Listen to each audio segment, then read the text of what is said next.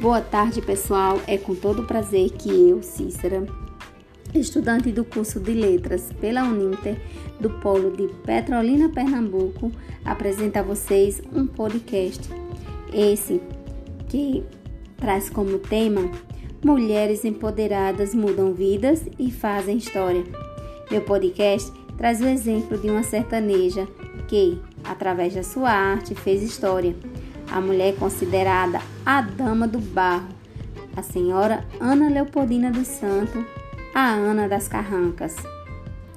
Assim como a senhora Ana Leopoldina, muitas mulheres entraram para a história. Foram exemplo de superação e construíram sua própria identidade. O que elas têm em comum? Ah, a simplicidade e pensam à frente de sua época. Por isso, a importância de manter em nossa memória o papel de contribuição que tiveram essas mulheres. A senhora Ana das Carrancas nasceu em 1923, faleceu em 1 de outubro de 2008, aos 85 anos. Era filha de pai agricultor e mãe artesã, com quem aprendeu o seu ofício.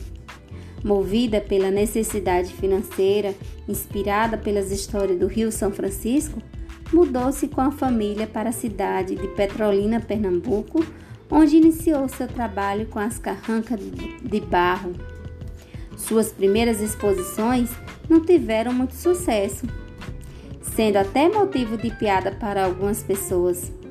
Felizmente, Ana das Carrancas deu continuidade ao trabalho e as exposições que, por talento, foram reconhecidas e enriqueceram muito a cultura da região.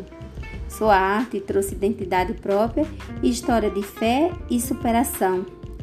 Hoje, suas peças são conhecidas nacionalmente e também internacionalmente, tornando possível, apesar de sua pouca escolaridade, ser reconhecida pelo seu trabalho e servir inspiração para outras mulheres. Atualmente, Dona Ana das Carrancas é lembrada em diversos lugares, em ruas, galerias, museus, escolas, diversos locais públicos. Também em seu nome tem o Centro de Artes Ana das Carrancas, situado na cidade de Petrolina, Pernambuco. Infelizmente, nem todas as mulheres têm o reconhecimento e são lembradas como foi a senhora Ana das Carrancas. Algumas ficam anônimas em nossa história. Faltam iniciativas que promovam mais o conhecimento dessas mulheres.